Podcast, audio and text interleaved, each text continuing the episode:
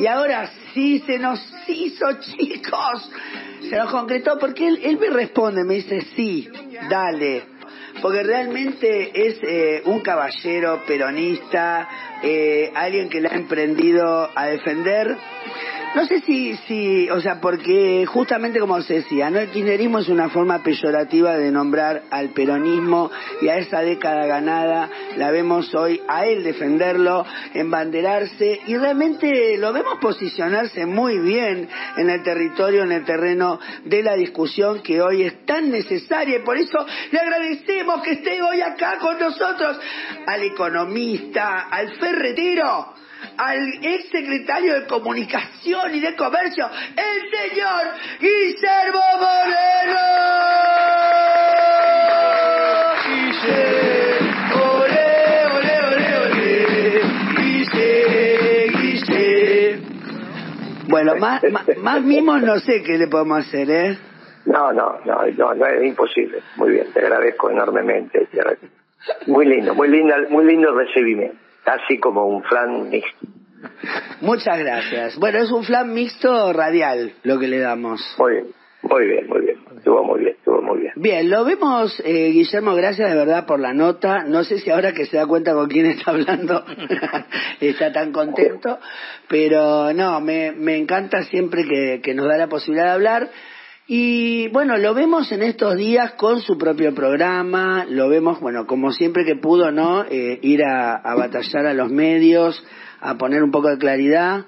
Eh, ¿Y cómo se sienten estos días que, que lo ponen a debatir también inclusive por ahí con la franja de libertarios o con sus representantes de alguna forma? Mira, eh, libertarios no hay muchos anarcocapitalistas conozco solamente a dos. Uno es el presidente, el otro es Giacomini. Eh, los conozco ambos desde hace rato, digamos, ¿no? Inicios del gobierno de, Macri, allá por el, el 2016. Porque me habían invitado a un programa, yo ya había sacado un video donde decía que el programa de, de Macri, el plan económico, iba a generar hambre en el pueblo, que le había sacado la comida de la boca con la devaluación y la, baja de las retenciones. Y bueno, el contrincante tenía que ser eh, eh, Milley, que iba a defender el gobierno. Ya llegando al final de, del programa le digo al, conductor, mira que este no, no vino a defender a Macri, este es anarcocapitalista, ese era Milley. Bueno. Y siguió con ese esquema anarcocapitalista y llegó a presidente. Y ahora le toca gobernar y bueno, es el lío que nos metió. Llegó a presidente porque el gobierno anterior se dedicó a explicar que era la derecha. Hay que tener paciencia para explicar que un anarcocapitalista de derecha, ¿no? Pero bueno, lo compararon con Martínez de Oz, si lo comparaste con Martínez de Oz, entonces tenían que votarlo los militares, lo votaron los militares, si lo comparaste con Martínez de Oz, lo tenían que votar las fuerzas de seguridad, lo votaron las fuerzas de seguridad mayoritariamente, más una serie de sectores que intentaban que no continuara lo que también había sido un fracaso, ¿no? que era el gobierno de Alberto y Massa y Cristina y compañía. Bueno, todo eso hizo un combo que se sumó al 29% de votos que sacó en las, en las generales y, y generó esta presidencia absolutamente singular, original, y una secta que en el mundo no tiene ni un concejal y acá tiene un presidente. Claro. Y esto se va a ver ahora en Davos. Esta semana leí por ahí que viaja a Davos, va a ser un discurso extraordinario, Milei. Y todos lo van, se van a quedar mirando, lo van a aplaudir y no van a entender lo que dijo. Claro. Porque hay que entender un anarcocapitalista. Esto no tiene nada que ver con Davos. Davos es el es la globalización organizada, no no es no es. Que es una globalización extrema como los viejos anarquistas de cuando éramos pibes. La diferencia es que todos dan la vida por la propiedad privada. Son algunos religiosos, como es el caso de Milei, no, no muy firmes, cuando hablaba conmigo era católico, ahora inició un, proceso de transición hacia el judaísmo, vamos a ver si lo termina. O sea que es un presidente que está en tránsito cuando se supone que para trabajar de, presidente ya tiene que tener las ideas consolidadas. Pero bueno, está claro que los dos últimos gobiernos fueron un asco y, de ahí sale Milei. Ahora, sale un Milei con todas estas deficiencias que estás contando y que se metió con los trabajadores, pero más, mira lo que te voy a decir, ¿eh? más se metió con el capital. La destrucción de capital que hizo este muchacho en la Argentina no lo hizo ningún presidente. Nadie, nadie, nadie. Destruye, bueno, porque en términos proporcionales, obviamente que castiga a todos los trabajadores, castiga a todos los jubilados, ya es moreno, pero de un lado castiga a todos, del otro lado castiga mayoritariamente, pero no a todos, sí es verdad, pero nadie se había metido a castigar el capital como lo hace este pibe. Vos imaginate si estuviera vivo Patrón Costa y le dice que va a destruir el mercado del azúcar. Patrón Costa se lo come de un bocado en un segundo. Claro, claro. Si estuviera vivo Blaquier, Pedrito Blaquier, que no está vivo, le duraba dos días este, que te pide a Blaquier. Dos días le duraba, ¿eh? Hacía lo que tenía que hacer en la UIA, hacía lo que tenía que hacer en la sociedad rural se terminaba. Si estaba vivo eh, eh, Pedrito Blaquier, no duraba nada este. Y te estoy hablando del Blaquier que todos conocemos, un Blaquier distinto. ¿eh? Este, imagínate lo que le pasa a las economías regionales. Suponete que el presidente de la FOR, el dueño de la FOR a nivel internacional, llama al presidente de la Argentina y dice, che, voy a vender la FOR en la Argentina, no la quiero más. Ponela en venta. Y el presidente de acá le tiene que decir, mire, mejor no la venda. ¿Por qué? Porque vale cero. ¿Quién va a fabricar autos en la Argentina? Ahora, eso es inimaginable. ¿Quién va a fabricar acero? ¿Quién va a fabricar aluminio? Este es un, este es un esquema económico ridículo. Obviamente de una mente afiebrada, claro, Como los anarcocapitalistas. ¿Y cuánto proyectamos, digamos, de, de sostenibilidad, de, de, gobernabilidad para este, esta locura que estamos viviendo? Y ojalá, ojalá que sea breve. Yo tengo temor dentro de la ley y el orden que sea muy breve. Y ahí estamos en un lío, porque también tenemos que aprender que no es primero ganemos y después vemos, como fue con Alberto. Todas esas estupideces que escuchaste del 19 para acá. No, primero ganemos, hay que ganarle a Macri después vemos. ¿Cuántas veces escuché eso que repetían como loros? Una banda de muchachos y muchachas que tampoco reflexionaron y que no fueron capaces de ver que primero ganemos, después vemos, terminarse en un, en un desastre que que gracias a Dios no se llevó al peronismo puesto, se llevó a la progresía. Hoy la que no tiene capacidad de análisis es el progresismo, no sabe qué explicar. El peronismo está explicando, como bien dijiste vos. Ahora, lo que hay que hacer es volver al gobierno y gobernar bien. No es llegar al gobierno el fin del peronismo, ni de ningún gobierno, es gobernar bien el caso del peronismo, la felicidad del pueblo y la grandeza de la patria. Y eso no va a llevar tiempo, ¿eh? Algunas semanas, algunos meses te lleva, hay que organizar el movimiento. Es que lo vemos a usted muy activo y, digamos, tomando una, una punta. Eh, y obviamente, bueno, para nosotros usted es un referente, lo viene sosteniendo y con esta actitud que tiene, ¿no? Que a veces, bueno, para es de choque, ¿no? Inclusive porque nosotros venimos del progresismo, Moreno. ya lo sé. ¿Qué culpa tengo yo? No, usted no tiene ninguna, pero yo tampoco. Yo tampoco tengo la culpa porque nací en el mundo en un hogar progresista, pero lo fuimos haciendo no, peronistas. Que ver? Sí, el peronismo te dio la posibilidad de reflexionar. Por supuesto, por eso estoy. El peronismo dio, bueno, eh, yo no te, yo tengo infinidad de compañeros y amigos que vienen del Partido Comunista y reflexionaron y abandonaron el Partido Comunista como partido madre de todo el progresismo, lo estoy señalando, ¿eh? porque si hay un partido que es madre del progresismo es el partido, es el partido comunista. Y reflexionaron y se dieron cuenta que no era por ahí. Bueno, si, si, a esta altura del partido, escuchemos un poquito, si a esta altura del partido Después que la caída del muro ya demostró la imposibilidad del modo de producción marxista y que prácticamente se consolidó urbe orbe el método de producción capitalista. Lo que nos tenemos que ocupar es, la, es de la distribución. Claro, estamos de acuerdo. Y la, y, la distribución es justicialista. No marxista, ni filo marxista. Entonces... Estamos de acuerdo, eh, estamos de acuerdo. Y, y hace 30 años de esto. Digamos, porque cuando yo tenía 20 años, cuando tenía tu edad, 20 años, ah, estaba, era lógico. era Lo quiero mucho. era lógico, no, yo también. Era, aparte, si no debatimos en estos términos, se, se nos aburre la, el público. Dele. Eh, era lógico que nos sentáramos a discutir a ambos lados del muro de Berlín qué modo de producción era el más el más sensato, productivo, eh, que utilizaba a lo mejor los recursos, si el de centralización planificada o el de cierta asignación de inversión a partir del ser de precio relativo. Listo. Por eso uno se llamaba modo de producción capitalista, este último, el otro se llamaba modo de producción centralizada o marxista, con su variante con Mao Zedong, con Fidel, con lo que pasaba en Angola en una guerra civil interminable, la batalla de Argelia, con el Che Guevara y con nosotros los peronistas, diciendo algo de esto no nos cierra, pero hay que, hay que transitarlo.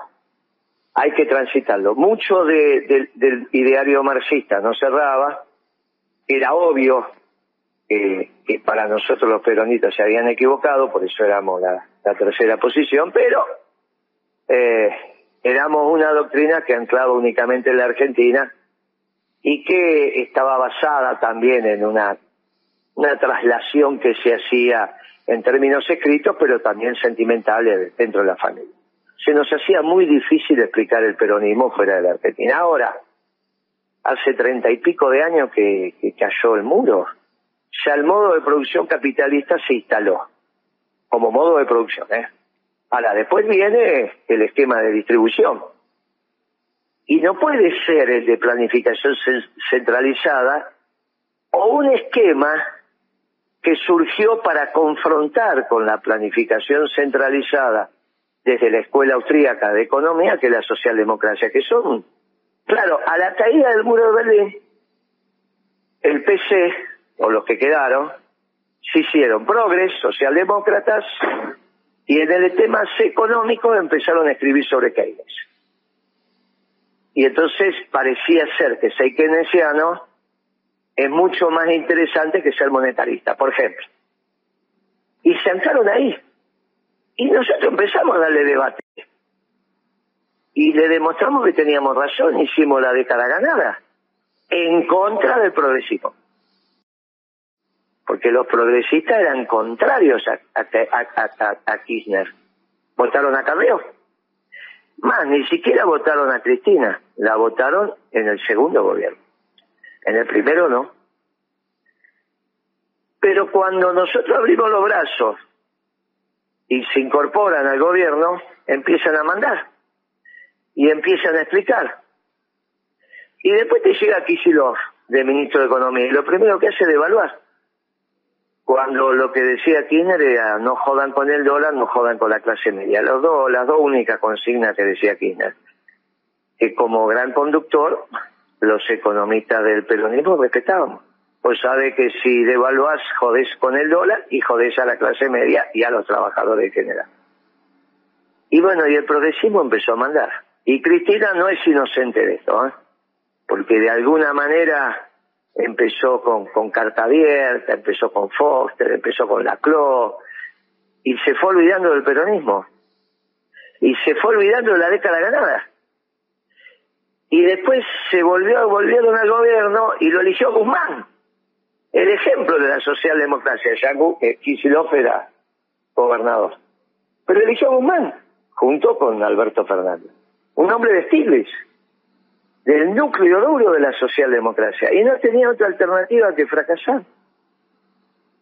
Bueno, por lo tanto, sí hubo posibilidad de no ser progresista, de estudiar al peronismo, de estudiar lo que hicimos. Ahora, ¿hay posibilidad para adelante? Sí, sí. ¿Hay posibilidad de que se vuelva el gobierno con un gobierno peronista? Sí. ¿Hay posibilidad de volver a la década ganada? Sí. ¿Hay posibilidad que el progresismo se haga una autocrítica? Y nadie pide que se... Que nadie pide, lo único que pedimos es que sea un respetable, un respetuoso silencio, un rato. Si después hay mucho espacio para el progresismo en un gobierno. Hay mucho espacio. Pero no, no escarmienta. Y entonces ahora vos tenés, en vez de dejar que el peronismo se organice, como movimiento compiten armando estas multisectoriales que no significan nada, que ya las conocemos, que sintetizan un documento que ya viene escrito, nada de abajo para arriba, hacen la fachada democrática. Y que va a terminar generando una estructura organizacional que va a fracasar también. Y comprometen a los intendentes porque los intendentes tienen que pagar los sueldos. Y comprometen a esto. Y otra vez surgen con las mismas multisectoriales de Elena. ¿Vos te acordás lo que era Elena o soy muy viejo y vos no te acordás? Yo no me acuerdo, la verdad. Era el Encuentro Nacional de los Argentinos. Ah, bien. De Alén de Suelo, te estoy hablando de los 70. Claro. ¿Cómo confronta el Partido Comunista con el peronismo? Con las famosas multisectoriales de Elena, del Encuentro Nacional de los... Y vuelven a la cancha ahora. Entonces vos vas a los distritos. Y dice, muchacho, organicemos el peronismo. Che, pero tenemos esta reunión de la multisectorial.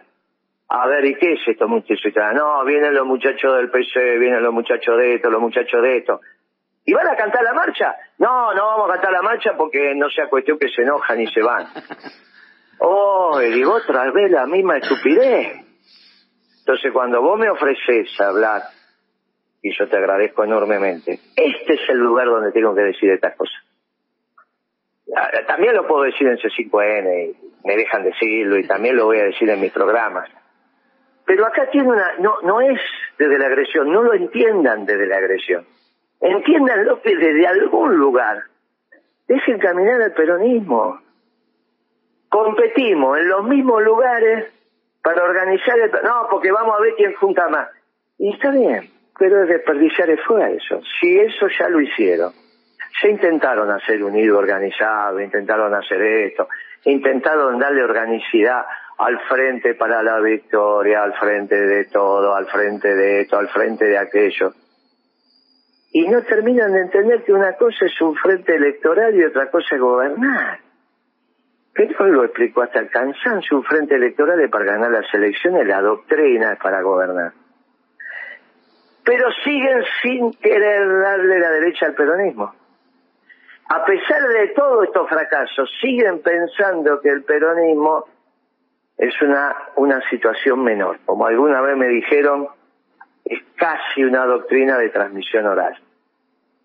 Y bueno, entonces estamos enfrancados en esto, entonces me tenés que permitir, con todo respeto, porque te valoro enormemente, que diga estas cosas, aunque duelan, porque es preferible ponerse ahora colorado y no verde todos los días. Y van a ir a ese camino. Y vamos a confrontar con el peronismo. El peronismo se va a organizar como movimiento sin los progresistas. Después nos vamos a encontrar en un frente electoral. Y si esas multisectoriales son para organizar el progresismo con Kicillof a la cabeza, díganlo. No me digas que Kicillof es peronista. O que tiene votos. Si yo no voté a Kicillof. Mi problema con Kicillof cuando habla de economía, no cuando es gobernador de la provincia. Nadie lo cuestiona como gobernador. Lo cuestionamos cuando habla como de economía. Porque hace la economía keynesiana, progresista, socialdemócrata, como la quiera llamar. ¿Qué no es peronista? Mira si la década ganada va a ser, como dijo una vez una diputada que encabezaba una lista, no, el peronismo es keynesiano, pero querida, tuvimos superávit fiscal. ¿Cómo vamos a ser keynesiano con superávit fiscal? Si recaudás más de lo que gastás, ¿cómo vas a ser keynesiano? Así hicimos la década ganada. Recaudando más de lo que gastábamos y vendiéndole al mundo más de lo que le comprábamos. Fácil, como un café con leche. ¿Por qué quieren inventar cosas raras? Bueno, esto que estamos haciendo es un debate muy importante. Obviamente, alguno de los progres estará diciendo cortale a ese, y quizá alguno que otro se ponga a reflexionar y le dan, che, organicémonos como progres y dejemos a los perucas que canten la marcha orgullosamente, que organicen la rama femenina, donde teníamos, las mujeres nuestras tenían nuestras propias características, no como ahora quieren imponer desde ciertos sectores del feminismo, donde la realidad es la única verdad, no que tanto percibís, y todas esas estupideces posmodernas. Somos unos clásicos los peronistas, ¿por qué no nos dejan? Bueno, también es una responsabilidad ser progresista porque el peronismo da la posibilidad de comprender otro marco teórico. Y no solo en el debate teórico, sino demostrar quién estuvo acertado y quién fracasó. Yo puedo decir, Guzmán fracasó, y puedo decir, el peronismo no fracasó porque hicimos la década ganada. Y nadie se autopercibía nada, y hacíamos la economía como la teníamos que hacer. Es lo que trato de, de defender ahora humildemente, ¿no? Mientras tenemos esta posibilidad después, Dios sabe lo que tiene que hacer con cada uno de nosotros y pasar al que sigue. Porque en el peronismo lo importante es el proyecto colectivo, no el proyecto individual. Y, y, el proyecto colectivo se va demostrando que es verdadero. Y somos los únicos que le podemos decir a mi ley, mirá, mi ley, no seas tarambana, que la verdadera libertad la enseña el peronismo. La verdadera libertad no es tener, la verdadera libertad es dar. Y el peronismo ha dado muestras de que dio en su, en su trayectoria más, con miles de compañeros que dieron la vida para que nosotros estemos vivos, ¿no? Y hablando ahora. Totalmente. yo te puedo hacer una pregunta, Gastón Cordera te habla. ¿Qué tal, amigo? Bien, te escucho siempre en todo lo, todo lo que aparece en YouTube. Este, me encanta. Desde el día 30 del gobierno de Alberto, que sos un referente para mí. Y te quería hacer una pregunta. ¿Cómo ves ahora eh, esto que se está hablando, el rumor de conspiración de una alianza eh, Macri y la vicepresidenta Villarroel? Eh, y bueno, el Mira. Sí, sí, se entiende la pregunta. Disculpa que te corté. Pensé que había terminado. Sí, pero se entiende, se entiende. Eh, el gobierno, en términos económicos, de, de mi ya fracasó. No solo nos damos cuenta nosotros, digamos, ellos también se dan cuenta. La, la vicepresidenta tomó una decisión muy audaz que no la puede volver a repetir, que es ir a, a visitar un cuartel cuando fue a, a Bariloche. Eso institucionalmente es muy delicado porque el comandante el jefe del ejército es el presidente. Por lo tanto, no puede ir a una de las reparticiones del presidente a mojarle la oreja. Eso no lo tiene que volver a hacer. Lógicamente, el fracaso se debería llevar puesto también a la fórmula, o sea, a la, a la vicepresidenta. Por más que ella diga que, no está de acuerdo en cómo está yendo el gobierno, lo, da a conocer por ahí, qué sé yo, dice, según las voces que, circulan, sobre todo en el Congreso, en la Cámara de Diputados, en fin, lo que, lo que uno se entera por los compañeros diputados, eh, y por más que solo diga que hizo una alianza electoral y que su esquema es otro, se lo va a llevar puesto porque nadie votó a Villarreal, votaron a Milei. Entonces, el fracaso de mi ley va a ser un, el fracaso de un proyecto político, que es este. Pero no podemos no pensar que ellos se van a resistir al fracaso. puede ser que esté pasando esto. Sobre todo porque están viendo que aceleradamente se reorganiza el peronismo. Macri que decía, este es el final del peronismo, está viendo un fervor del peronismo, que no somos nosotros, es el peronismo. No somos nosotros, no es que estamos, somos, nosotros no, somos nada. Es el peronismo, hay un fervor al peronismo. Yo lo veo cuando convocás a los compañeros y se autoconvocan, que ellos tienen autoconvocatoria del peronismo de todos lados. Hoy me contaban las compañeras, hoy al, al mediodía que llamaron. Nosotros estamos reorganizando la rama del movimiento. La rama está la femenina. Y aparecen las viejas señoras de la rama. De peluquería te aparecen. En la plaza. Claro, pero ¿qué es el peronismo? Obvio. Cuando ibas a la básica, el día de las elecciones, las señoras iban de peluquería y los varones iban de saco y corbata. Bueno, hoy es exagerado. ¿sabes? Pero las señoras se visten para engalanar la rama. Y es bárbaro que las setentonas, ochentonas y más también aparezcan y digan nosotros queremos integrar la rama. Y ni sabemos, y vos no sabés la emoción que le da a los pibes que aparezcan las veteranas. Yo te voy a contar cómo organizamos la rama en los 70, nene. Vení para acá. Y le empiezan a explicar por qué andaban con carteras grandes. Si vos ves la foto de las nuestras, no andaban con esas carteritas de fiesta, viste, que te entra el pañuelito y un peine. Y el rush, como le decía a mi vieja. ¿Viste? Andaban con esas carteras grandes porque adentro de la cartera llevaban, ¿está bien? Sí. ¿O qué te piensan que eran las mujeres nuestras? Obvio. ¿Que eran mujeres de arriba? ¿Qué te pasa? Y esas mujeres, que ya son abuelas, ven la posibilidad de decir, vamos a tirar lo- los últimos tiros antes que, de, que nos den el último don, que es el don de la muerte. Y lo están dando con mucha... Y no tenemos nada que ver nosotros. Es el pueblo solito que se empieza a organizar. Y Macri lo ve, porque a él se le desordenó el PRO y no tiene manera de ordenarlo. Y el peronismo solito empieza. Y empieza a caminar. Y va a ser mucho más rápido si él lo empiezan a estudiar y ver y lo acompaña. No que vayan a esas reuniones a explicar que en realidad tenés que ser feminista y no sé cuántas cosas más. Y, las compañeras van para otra cosa. Para, para explicar cómo militaron, se casaron, criaron su chico, militaron en la básica. Algunas se las llevaron, las torturaron, las tiraron vivas al mar. Y les van a explicar cómo era que se organizaba la cosa. Cómo era Evita Capitana, que no se escucha nunca. ¿no? No se escucha nunca Evita Capitana. Casi no se escucha la marcha, imagínate que vas a escuchar Evita Capitana. Pero no es que los símbolos dejan de ser símbolos, porque están en el alma de este pueblo que se empieza a encontrar. Porque que te expliquen las viejas, estas extraordinarias, nunca te dicen que Evita les daba vivienda a las familias respiran hondo y le dicen, ¿saben qué? Evita le daba un hogar, no una vivienda.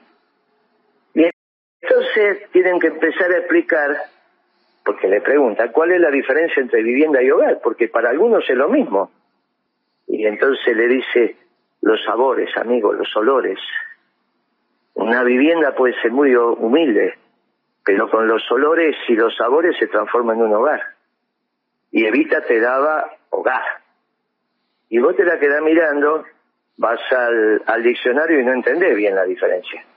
Hasta que te despertás de noche, te quedás pensando y decís, la puta que lo parió, esta es la diferencia central. Por eso Evita, no la olvidan. Y a todos los que repartieron viviendas sin, sin entregar hogares, se los olvida. Se los olvida. Ah, Ahora, eso que está en el, en el alma del pueblo, hay que dejarlo que florezca. Mm. No armarle cosas alternativas que molesten, que lastimen. Déjenlo. O, mantengan prudente silencio. Y dejen que los principios teóricos generados en un pueblo extraordinario como el, argentino sean superiores a esos principios teóricos generados por pueblos extraños llamados europeos. Que quizás tengamos razón. Déjennos caminar y demostrar que tenemos razón, no sea cuestión que lo que hoy empieza a pasar, que otros pueblos y otros intelectuales y otros pueblos te están llamando para estudiar el peronismo. Y con esto, el otro día tuve un Zoom con los franceses. No era de la Sorbona, era de alguna universidad de otro, no recuerdo la cual, pero no era la Sorbona. Y entonces estábamos en el Zoom explicando lo nuestro de acá y allá. Y un francés me dice, Moreno, ¿se podría pensar que si Perón hubiese nacido en París, el peronismo ya sería universal? Porque yo estaba explicando la expansión del peronismo al resto de los pueblos del mundo. Entonces el tipo me dice, claro, como nació allá, en Argentina, es costoso que lo conozcan. Si hubiese nacido en París, que naturalmente la Torre Eiffel es el centro del mundo para ellos, ¿ya sería universal el peronismo? Qué interesante esa pregunta. Y muy dolorosa la respuesta porque le tuve que decir, es imposible que Perón y el peronismo nacieran en Francia, porque son un pueblo xenófobo. Construyeron su identidad destruyendo al distinto, como son la mayoría de los pueblos europeos, por más que lo quieran disimular. Por eso el lío que tiene el Papa con la inmigración. El porque son un pueblo xenófobo. Construyeron su identidad destruyendo al distinto, como son la mayoría de los pueblos europeos, por más que lo quieran disimular. Por eso el lío que tiene el Papa con la inmigración. El peronismo tenía que nacer en un pueblo distinto, y un nacionalismo de brazos abiertos, no de un nacionalismo de puños cerrados. Entonces eran necesarios pueblos nuevos, y los pueblos nuevos son los americanos, dentro de los americanos un pueblo que se las trae, que es el pueblo argentino. Entonces le digo, amigo, así son como se escribe la historia. No podía nacer en Francia. Nació en Argentina, claro. La carita que me puso es parecida a la carita que me ponen los progres cuando hablo sobre el progresismo. Pero bueno, hay que aguantársela.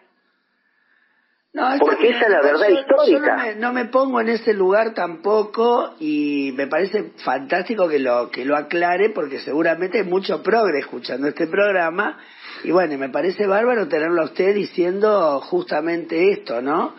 Eh, y teniendo razón, teniendo razón. Eh, cuando uno tiene razón, el otro tiene que darla. Y es así. Yo no voy a discutir porque considero que lo que usted dice tiene razón. Pero me parece lindo que use mi espacio para decir eso. Ahora, cuando apunta, yo me corro y no me, no me siento afectada y entiendo perfectamente la mística que habla y me parece que está bien, es razonable y, eh, y hay una cuestión que nos debemos, que es esto, ¿no? Volver a tomar el poder desde, desde la política. ¿Y usted cómo se ve? Porque nosotros ya lo vemos que va a candidatear a presidente de nuevo. Ayer en Parque Lesama estaban los stands de principios y valores, estaban los muchachos. ¿Qué onda? ¿Ya se perfila para ser el sucesor?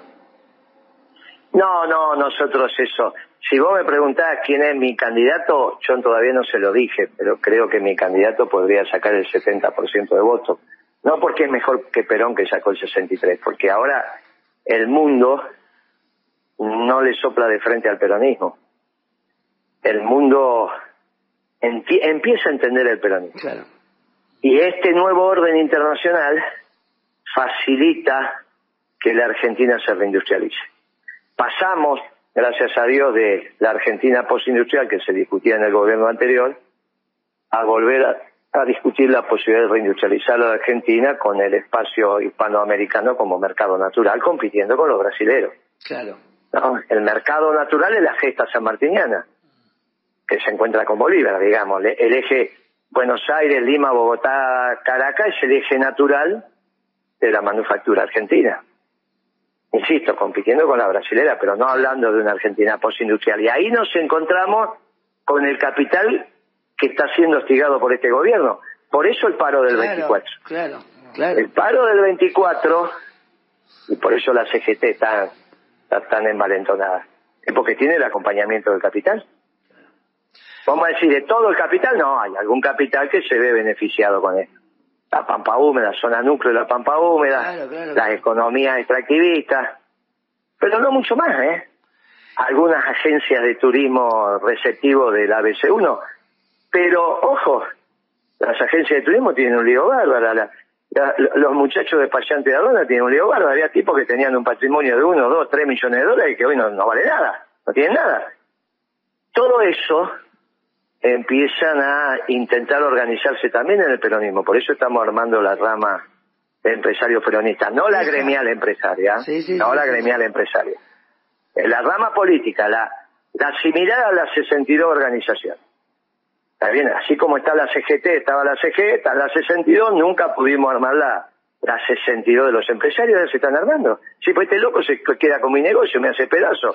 Yo lo, heredé de mi viejo y ahora no tengo nada. ¿A quién le ganó?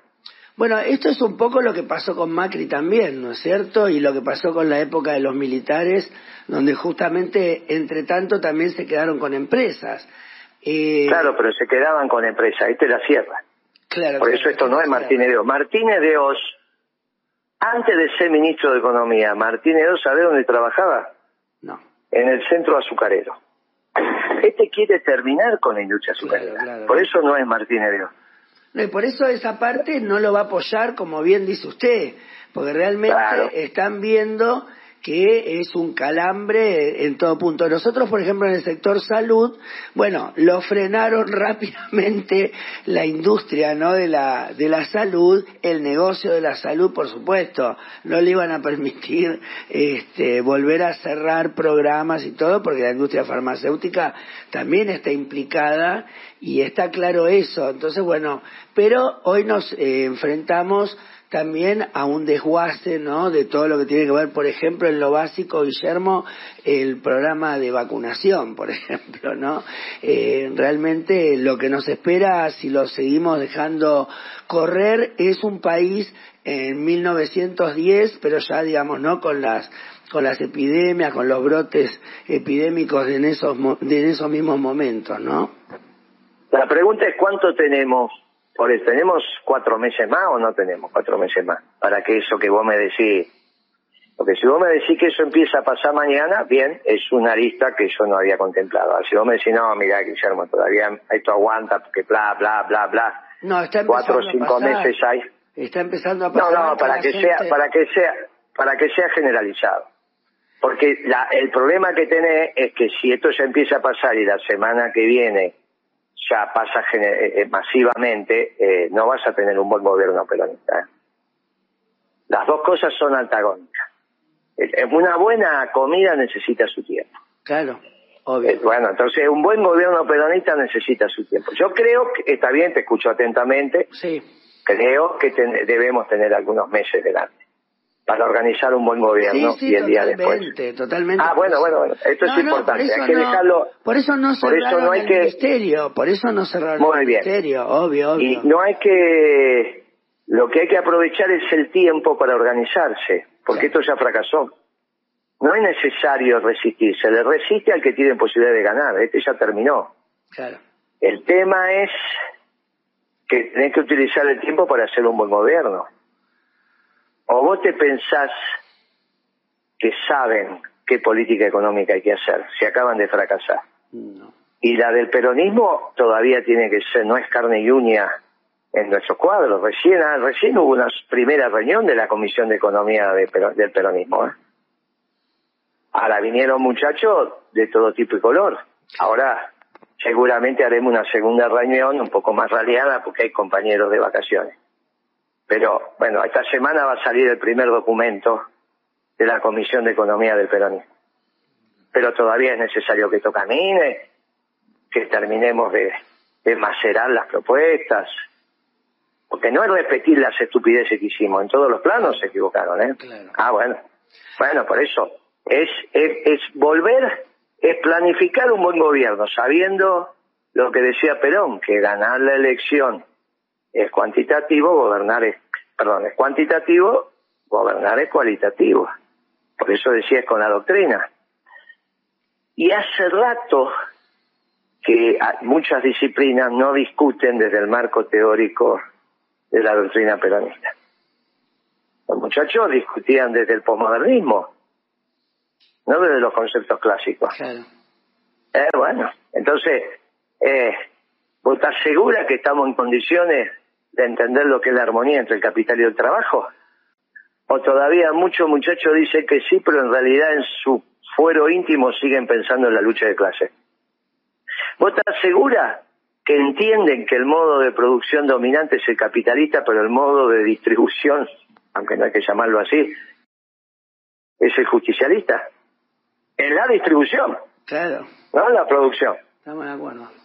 Ah, bueno, es que eso, todavía no están, no están. No, bueno, porque ¿Están que- seguros que entienden? ¿Vos estás No, seguro no, que no. no, que tiene que haber un gobierno esclavo de un pueblo, de un pueblo libre? Y, eh, Bueno, y que en realidad el tamaño del gobierno es el necesario. Resta el sector privado como hicimos la década ganada. Digamos a Martó, no porque agrandaba el Estado. ver lo que la gente...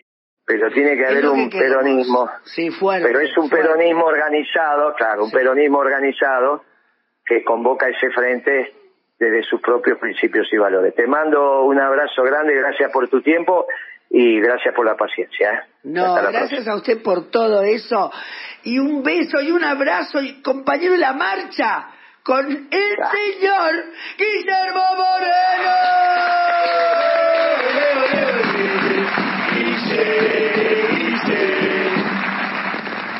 Algo que se parece a la tanda, un tema, una canción. Canción no le había puesto, eso lo sé.